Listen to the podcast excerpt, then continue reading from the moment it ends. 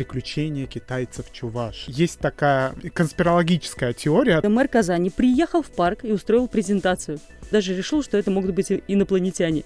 Честно говоря, это у меня вызвало диссонанс. Давай я немножко буду это адвокатом. Э... Крест в селе Узян был подожжен неизвестными. Полицейские там бывают. У меня традиционные вопросы этого выпуска. Место шоколадное?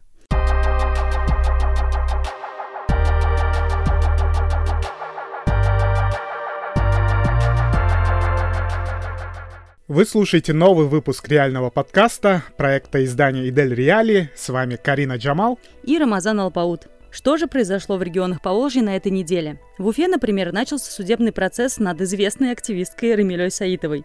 В Казани несколько дней подряд вспыхивал парк в центре города. В Чувашии на избирательных участках устанавливают камеры видеонаблюдения от китайской компании Hikvision. В Ижевске российские власти устроили для финно-угорских активистов импортозамещение, а в столице Татарстана по улицам могут разгуливать граждане с открытой формой туберкулеза.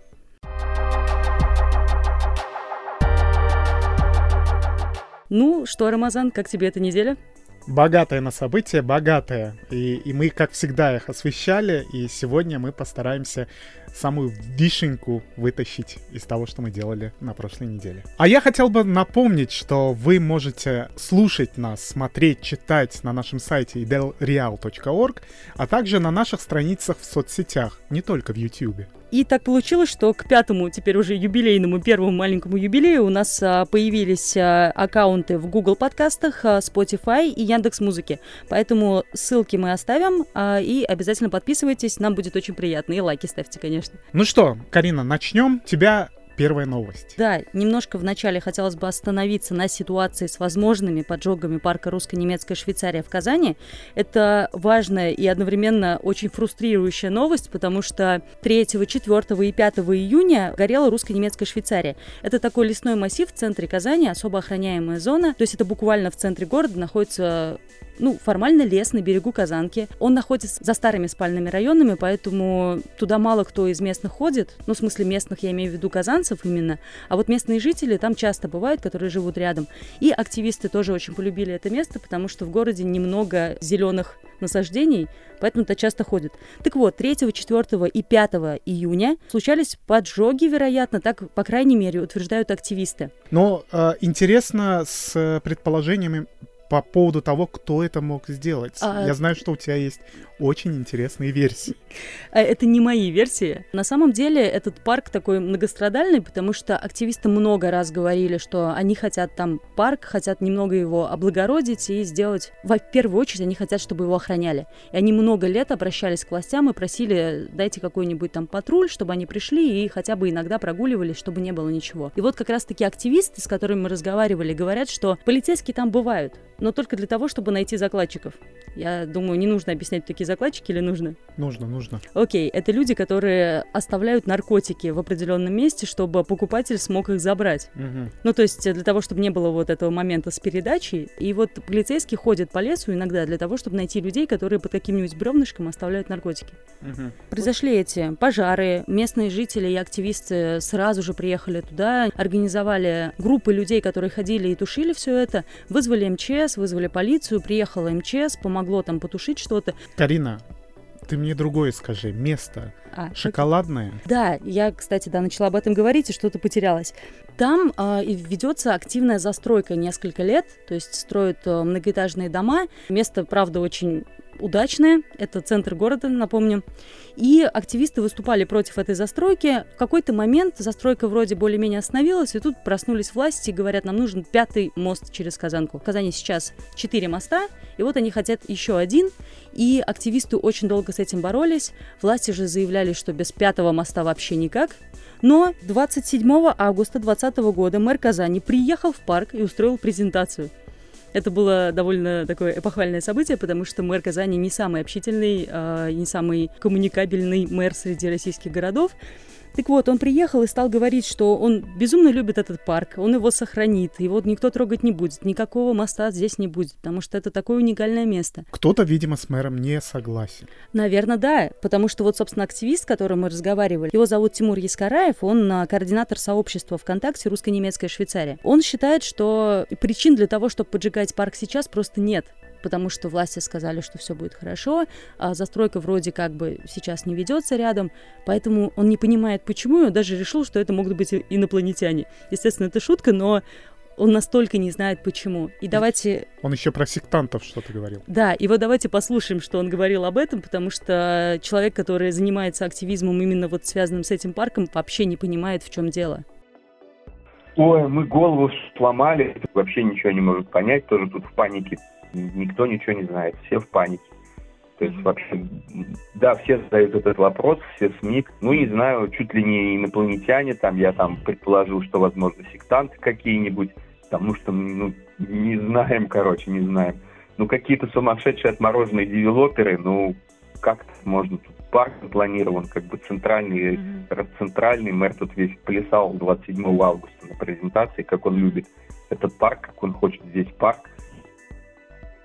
Вот такое мнение у Тимура и, я думаю, у других активистов. Самое интересное, что они сейчас очень сильно просят МЧС или полицию снова организовать патрули, хоть какие-то, чтобы люди ходили и смотрели, но ни МЧС, ни полиция, не то, что патруль не хочет э, запускать на территорию парка, они, кажется, даже не занимаются расследованием ситуации. Мы тоже отправили запросы в МЧС и в МВД с этими, э, задали им эти вопросы, попытались узнать, но никакого ответа до сих пор нет. То есть мы отправляли запрос если я не ошибаюсь, 8 числа, но вот уже конец недели и никакого ответа мы не получили. А я напомню, что в случае, если нас заблокируют в России, вы всегда можете нас слушать, читать, э, а также комментировать на наших страницах в соцсетях, поэтому подписывайтесь. А, да, и я еще раз отошлю вас на наш сайт, потому что у нас вышло несколько материалов по этой теме, именно по поджогам, возможным поджогам в русско-немецкой Швейцарии, и вы даже можете посмотреть фотогалерею, которая была сделана несколько а, лет назад, но там очень красиво, так что если захотите увидеть природные красоты центра Казани, можете зайти и посмотреть.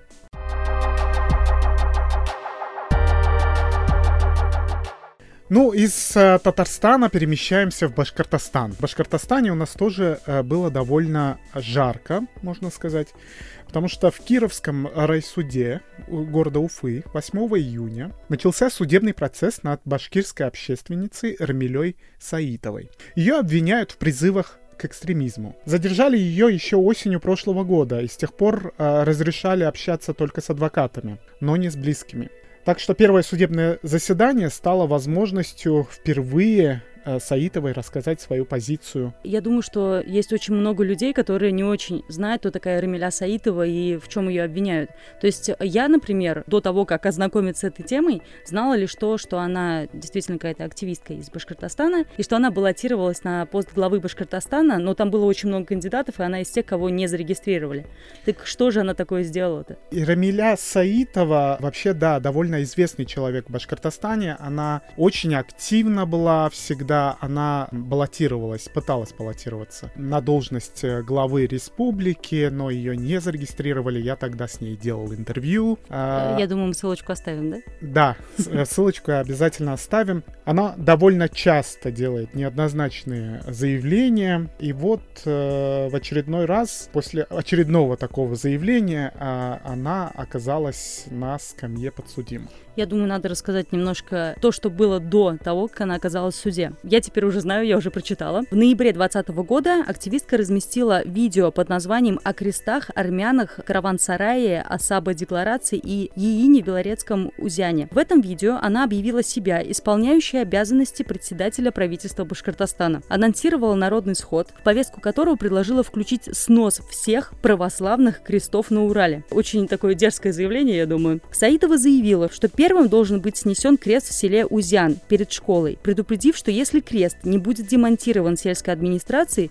то участники схода демонтируют его сами. Это цитата. После публикации видеоролика крест в селе Узян был подожжен неизвестными. МВД по Башкортостану по этому поводу возбудило уголовное дело по статье 204 УК РФ «Вандализм». Но Саитову обвиняют не в этом. В том же ролике Саитова предложила обсудить порядок исполнения ультиматума, который они поставили перед армянами о том, что они должны покинуть Республику Башкортостан до 31 декабря 2020 года. Это опять была цитата. И ранее поднятые ей вопросы о возвращении башкирскому народу здания караван-сарая в Оренбурге. Ранее, в течение лета-осени 2020 года, Саитова опубликовала серию видеороликов о засилии армянской диаспоры Башкортостане. В частности, в одном из них она спросила встреченных молодых армянок в Уфе, с каких пор у нас столько армян. Опять же, это цитата. Ролик вызвал в республике большой резонанс, в том числе негативный, после чего Следственное управление Следственного комитета России по Башкортостану начало доследственную проверку.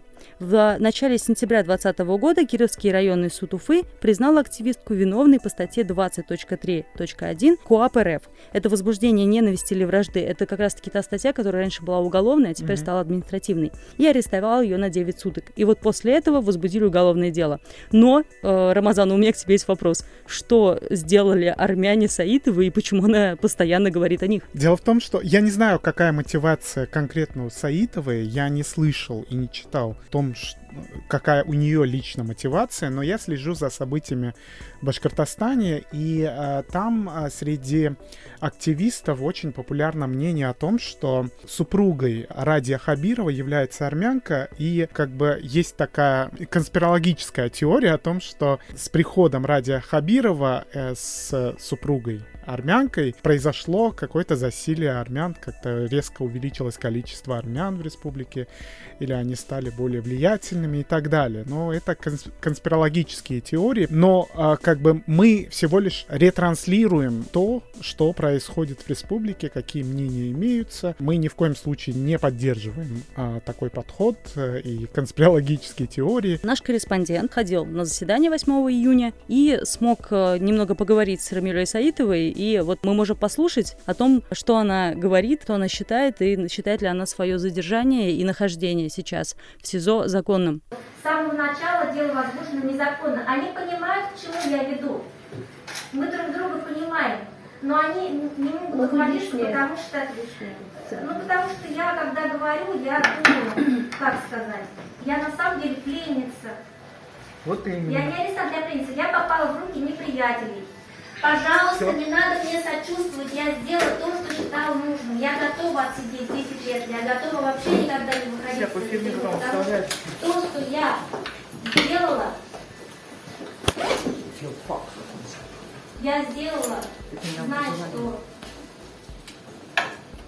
опасно. Ну вот, как мы услышали, Рамиля Саитова ни, нисколько не жалеет о том, о чем она говорила и за что ее сейчас обвиняют. При этом же она и ее защитники говорят, что следствие нарушило, серьезно нарушило ее права. В том числе, по их мнению, они не дали ознакомиться ей возможности с делом, так как они считали нужным, лишили права подавать ходатайство на этапе предварительного следствия, например, об исключении тех или иных доказательств обвинения. Следующее заседание по делу Рамили Саитовой пройдет 22 июня, так что будем следить за этими событиями и посмотрим, к чему они приведут.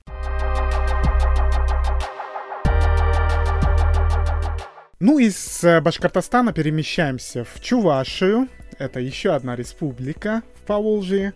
А для тех, кто не знает, э, а, а такие тоже бывают. Там произошла довольно занимательная история. Наш корреспондент, можно сказать, провел небольшое расследование и обнаружил, что китайские камеры установят для наблюдения за ходом голосование в Чувашии. А голосование, как вы знаете, произойдет в сентябре. ЦИК Чувашии э, сообщил, что видеонаблюдение за предстоящим в сентябре выборами будет организовано на участках для голосования с максимальным количеством избирателей. На обеспечение этого процесса объявлена госзакупка в 34 миллиона рублей. Наш корреспондент увидел эту новость, ну то есть о том, что это событие происходит, и позвонил в ПАО Ростелеком. И неожиданно там нашелся очень разговорчивый человек и представитель э, Ростелекома и прямым текстом сказал, что это будет оборудование китайской компании Hikvision. И теперь, Рамазан, расскажи нам, почему, и в очередной раз, мне кажется, мы в каждом подкасте рассказываем, почему Hikvision э, это знаковая компания и почему мы о ней говорим. Давай, еще разочек. Ну, Hikvision — это крупнейший в мире производитель камер ви- видеонаблюдения. Это китайская компания. Коммерческая структура поставляет камеры с функцией распознавания лиц в Синьцзянь. А мы знаем, что происходит в Синьцзяне. Там китайские власти, как, отмечают, как отмечают и правозащитники, и журналисты, и как характеризуют э, активисты и, и журналисты, происходит цифровой гулаг для коренных народов региона. Но это не, не первый случай, когда китайские компания или китайское присутствие так или иначе как-то сказывается на какие-то политические процессы. А дело даже не в политических процессах, просто Чувашия и Китай это уже, я не знаю, почти синонимы, потому что именно из Чувашии пошло очень много вот этих новостей, и в том числе расследований нашего корреспондента, который занимается именно Чувашией, о Китае. Ну, то есть местные жители прям были очень недовольны Китаем. А когда эти были репортажи у нас? Года два назад? Год назад? Да.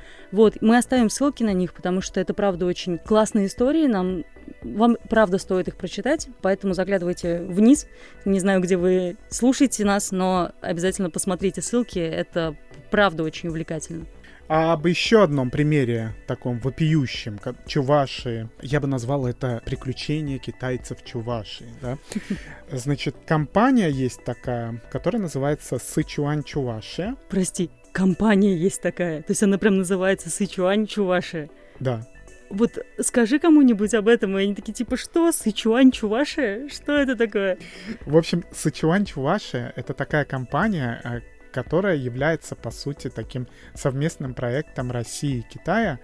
И эта компания пытается все время реализовывать как, какие-то инвестиционные проекты в Чуваши, но постоянно сталкивается с сопротивлением местного населения.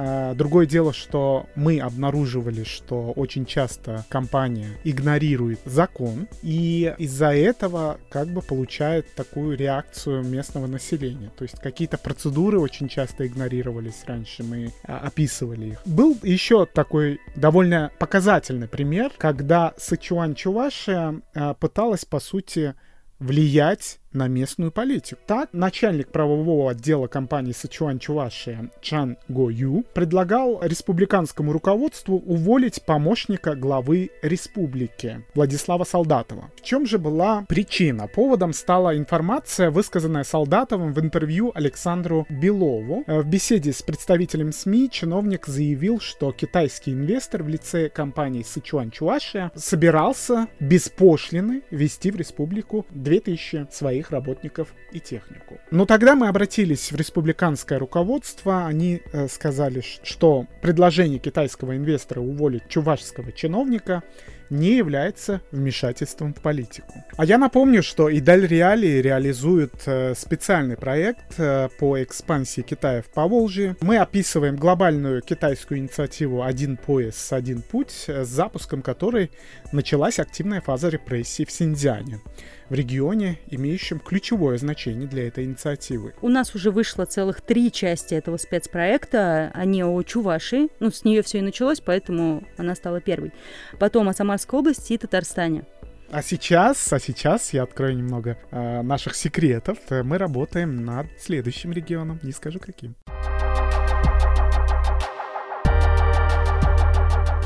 Мы продолжаем наше путешествие по регионам Поволжья, из Татарстана в Башкортостан, потом в Чувашию. Теперь мы прибыли в Удмуртию, в Ижевск. Рамазан, тебе слово. Помните, мы описывали, что эрзянским активистам а, довольно долго отказывали, ну, можно сказать, неформально, но все-таки отказывали в участии во Всемирном конгрессе на финно-угорских народов из-за того, что их, им нужно было доказать легитимность э, делегатов от эрзян. Э, я немножко в контекст веду наших слушателей. Дело в том, что Всемирный конгресс финно-угров — это международная такая э, организация, сообщество финно-угорских народов.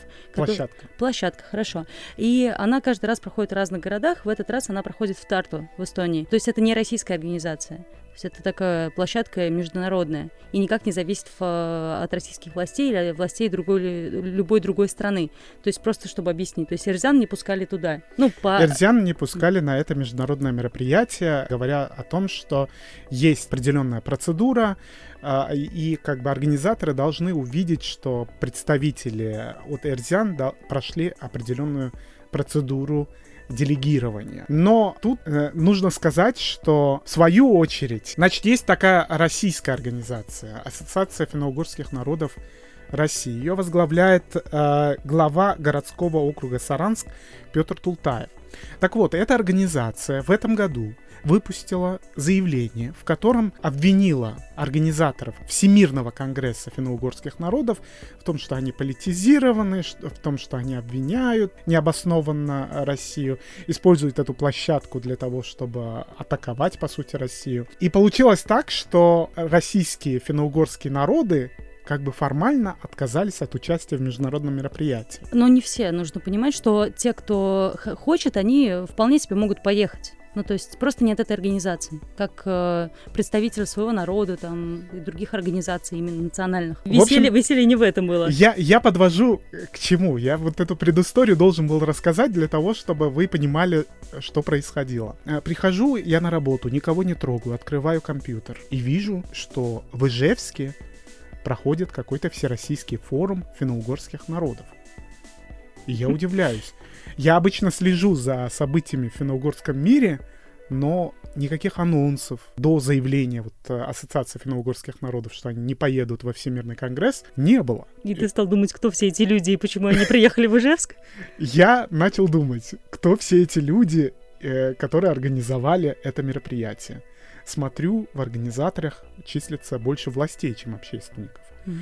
Так, помимо Ассоциации финно-угорских народов, который возглавляет э, глава городского округа Саранск, Петр Тултаев, там числилось э, правительство Удмуртии и федеральный орган, который отвечает за госнацполитику, Федеральное агентство по делам национальности. Я знаю, что даже Путин и Мишустин, они прислали свои приветствия к открытию да. форума. То есть это прям такое довольно серьезное мероприятие. Да. Но как оно появилось, не очень понятно. Складывается ощущение, что в спешном порядке организовали мероприятие. Наши источники говорят о том, что, в общем-то, участвовали в форуме э, в основном бюджетники, выступали чиновники, и это было довольно таки, скажем, странно, ну, потому что мероприятие все-таки общественное, а, и там должны были быть активисты. Наши источники говорят о том, что в мероприятии было очень много бюджетников, выступали чиновники, и вот это заявление Ассоциации финно-угорских народов России, оно было, по сути, э, еще раз зачитано трибун во время открытия этого мероприятия. Ну, то есть формально они сами сказали, что это такая, извините за жаргон, а, ответочка на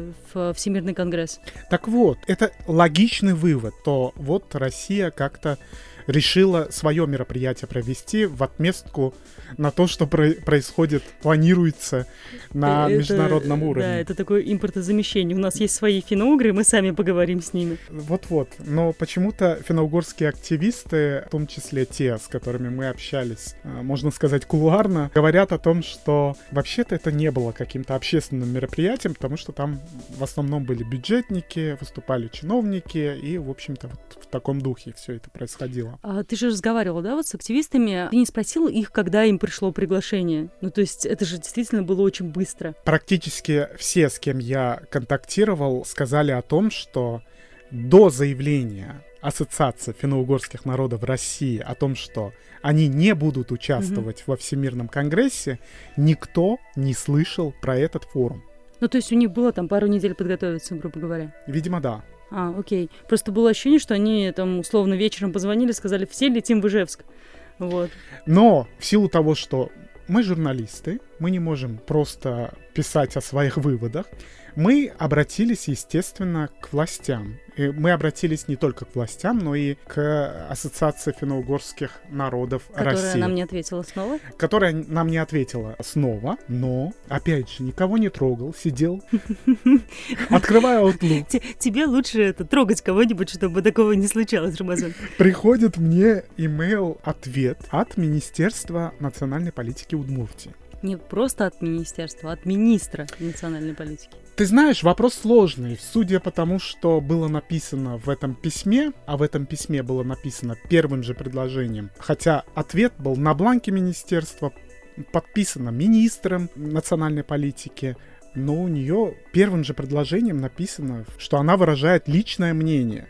Честно говоря, это у меня вызвало диссонанс, потому что, э, понимаешь, подписано министром на бланке министерства, но выражает личное мнение. Ну да, мы до этого не получали таких э, ответов на запросы.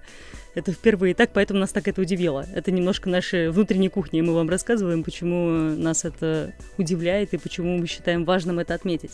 Так что же ответил министр? Или высказал личное мнение в ответе на официальном бланке? В общем, Лариса Буранова выразила свою личную точку зрения, что Всероссийский форум финно-угорских народов, прошедший в Ижевске 3-4 июня, не является альтернативой Всемирному конгрессу финно-угорских народов. Всероссийский форум который теперь будет проходить один раз в два года, это самостоятельная коммуникационная и дискуссионная площадка финно-угорских народов России. Мы получили, по сути, очень разные мнения на сей счет.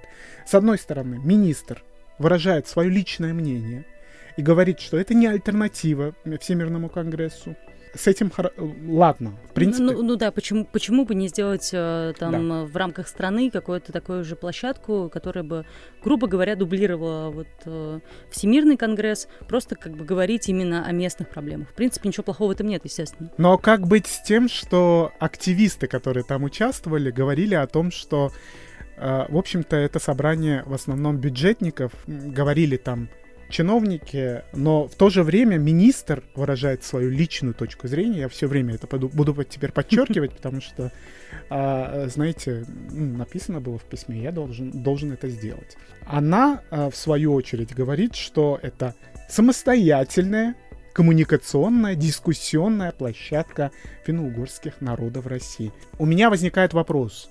Бюджетники — это и есть финно-угорские народы или, или как? Я не знаю, каким образом происходил отбор бюджетников, видимо, по национальному признаку. Я правда не знаю. Но э, давай, давай я немножко буду это адвокатом э, этих людей и скажу, что ну с чего-то нужно было начинать. У них было мало времени. Вот э, пока бюджетники. Э, пока так. Может быть, через два года будет больше времени. Две недели намного же меньше, чем два года, чтобы подготовиться к этому событию и как-то изменить подход. Ну, то есть все же может быть. Возможно, руководство этим форумом отдадут больше активистам, ну, то есть ты же, опять же, разговаривал с активистами, там же было что-то, ну, по делу. Не просто ж так сели и посидели пар- пару дней. Ну, те активисты, с которыми я общался, в том числе те, которые не вошли в мои публикации, они мне говорили о том, что это было просто сомнительное мероприятие с той точки зрения, что это не было дискуссионной площадкой активистов. В этом вся претензия. Главный вопрос, Рамазан, с чего мы начали? Эрзян пустили на, это, на этот форум или то опять нет? Эрзян туда, видимо, не пригласили. Ну, а, по крайней окей. мере, тех эрзян, с которыми мы активно общаемся, которые пытаются попасть в, во Всемирный конгресс э, финно-угорских народов, э, в который они также не попали. Э, но мы спросили у Сирися Болаеня, который является главным старейшиной а, эрзянского народа. Мы его спросили, а что он думает по, про этот форум, который был организован в Ижевске. На что он сказал, что это имитация за бюджетные деньги. Как именно относиться вам, нашим слушателям, к этому, я думаю, вы решите сами. Но министерство не ограничилось э, тем, что э, рассказало нам, что э, форум является, э, не является альтернативой Всемирному конгрессу. А мы также задали вопрос о том, как отреагирует министерство и вообще удмуртские власти, если какие-то удмуртские активисты все-таки примут участие в, во Всемирном конгрессе финно-угорских народов, который пройдет в Эстонии. А, Карина, ты можешь зачитать ответ, э, цитату госпожи министра, которая выразила исключительно свою точку зрения. В АФУН входит в том числе Удмуртские национальные организации, и ассоциация уже приняла решение. Что касается людей, которые не являются членами этой организации, то это уже их личное желание и индивидуальное решение принимать участие во Всемирном конгрессе или нет. В этом случае они будут представлять и озвучивать свое личное мнение.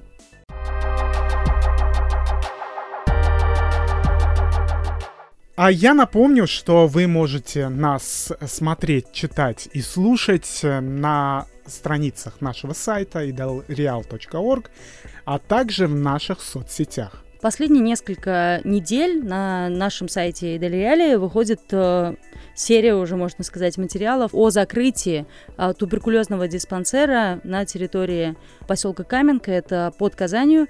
И это очень сложная тема, потому что власти не очень это анонсировали, не очень рассказывали об этом, но это вполне себе может угрожать э, здоровью обычных казанцев. Туберкулезный диспансер на, в поселке Каменка, он находится там уже много десятков лет, но власти решили, что настало время его закрывать. И как узнал наш корреспондент Андрей Григорьев, который общался с э, сотрудниками этой больницы, уже бывшими сотрудниками, власти объясняют это тем, что здание старое, поэтому пора бы закрыть и построить новый диспансер. Но проблема в том, что они его закрыли до того, как построить новый. А куда делись больные? Больных формально перевели в другие организации, другие диспансеры на территории Татарстана, но, как говорят э, медсестры, которые, с которыми вот общались мы, они уже много лет находились в этом диспансере, и им сложно прижиться в другом. И поэтому случались ситуации вплоть до поножовщины, и после этого их просто отпускали э, гулять на улицу. И одного из таких вот э, бывших постояльцев этого диспансера встретили на улице Баумана. И, как говорят медсестры, у него открытая форма туберкулеза. Если он как бы гуляет на улице, он не лечится. Чтобы вы просто понимали, почему это опасно и почему это серьезная тема, у людей, у которых открытая форма туберкулеза, они очень заразны, потому что туберкулез пере, э, распространяется воздушно-капельным путем. И, как рассказывали в том числе вот э, сотрудники диспансера, в Петербурге была история, когда выкапывали, ну, то есть копали землю и брали пробы земли на месте бывшего диспансера спустя 50 лет и там 50 лет находят э, следы туберкулеза. И если, например, человек, который сейчас болен открытой формой и гуляет по улице, будет кашлять или, простите, отхаркиваться, то вот эта мокрота, она очень, грубо говоря, токсична для человека, потому что заболеть от нее вполне себе возможно. Поэтому тема серьезная, и давайте послушаем, что говорят медсестры, которые, кстати, отказались уезжать из диспансера, они не хотят покидать свои рабочие места, они до сих пор там работают закрытым как бы, то есть уже нет никого, нет э, пациентов, а они продолжают там находиться. Давайте послушаем часть разговора нашего корреспондента с ними. Мужской голос — это Андрей Григорьев, а женские голоса — это медсестры. Выписали Нижнекамска, с набережных Челнов. Они уже все в Казани. Все уже в Казани. На Баумана. сидят. Что значит выписали? За драку, за пьянство. Кто а что, что, так можно, что ли? Кто сами, сами ушли? Ну, да, видимо. кто сами ушли. Ну, они попали в другой диспансер. У них там несостыковка с местными получилась. Вот где, говорит, драка-то была? Ни, э, а, в Челнах? В набережных Челнах Поножовщина была. И наших больных да, вы, выкинули просто-напросто на улицу. Мы попросили ответить на вопросы о закрытии диспансера Минздрав Татарстана. Отправили запрос еще 24 мая. И угадайте что? Как всегда, они ответили. Да, любят нам не отвечать. Мы поговорили в том числе и с а, бывшим врачом-фтизиатром Людмилой Нефедовой, которая проработала в паллиативном отделении больницы в Каменке 28 лет целых 28 лет. И вот что она говорит о том, что случилось. Я зачитаю ее слова. Мы, конечно, интересовались. Сказали, морально устарела и нуждается в переселении в более новое современное здание. Приводили в пример новые инфекционные больницы, которые построили в связи с коронавирусом. Мы удивились, больницы еще нет, а нашу каменку уже закрывают. Где же должны в этот период находиться пациенты? Потому что их с каждым днем становится все больше и больше. Туберкулез стал расти, пошел опять в рост. В связи с этим, что еще и коронавирусная инфекция ослабила иммунитет, и многие больные, перенесшие коронавирус, заболевают туберкулезом туберкулезом. Да, нужно отметить, что все эти вот медсестры и врачи, с которыми мы разговаривали, отмечают, что бывшие постояльцы — это социально неблагополучные граждане. Грубо говоря, это граждане без э, места жительства или, или злоупотреблял какими-то веществами. В общем, это люди, которые не готовы жить в социуме вот так вот, и их домом был вот этот туберкулезный диспансер. У меня традиционный вопрос этого выпуска. Место шоколадное? Я не знаю. Я не бывала в Каменке, я не знаю. Можем спросить нашего корреспондента, и в следующем выпуске он расскажет, может быть, шоколадное оно или нет. А в любом случае, ситуация очень странная. И кроме того, я знаю, что, например, в Удмуртии тоже закрыли туберкулезный диспансер, просто решив, что слишком мало пациентов. И этих пациентов просто, ну, тоже пош... они пошли гулять по улицам и Что будет с этим, непонятно, будет ли какая-то статистика. Хотя действительно заболеваний туберкулезом в России становилось меньше последние годы. Не заставят ли вот эти ситуации с закрытием диспансеров статистики пойти в рост? Я не знаю, Рамазан, но я думаю, у тебя тоже нет ответа на этот вопрос. Да, но мы будем следить за этой историей и не только за ней. Я напомню, что вы слушали новый выпуск реального подкаста проекта издания Дель Реали. С вами были Карина Джамал и Рамазан Алпаут. Подписывайтесь на нас э, в соцсетях, не только в YouTube. Да, напоминаю, что к этому юбилейному пятому выпуску у нас появились э, аккаунты и наши странички, так, наверное, будет правильнее, в Google подкастах, в Spotify, Яндекс Музыки, и мы на пути к тому, чтобы э, зарегистрироваться во всех площадках, которые только могут быть, чтобы вы могли нас слушать везде и так, как вам удобно. Мы везде, слушайте нас, и мы будем рады вас оповещать о том, что происходит в Поволжье. До новых встреч! Пока!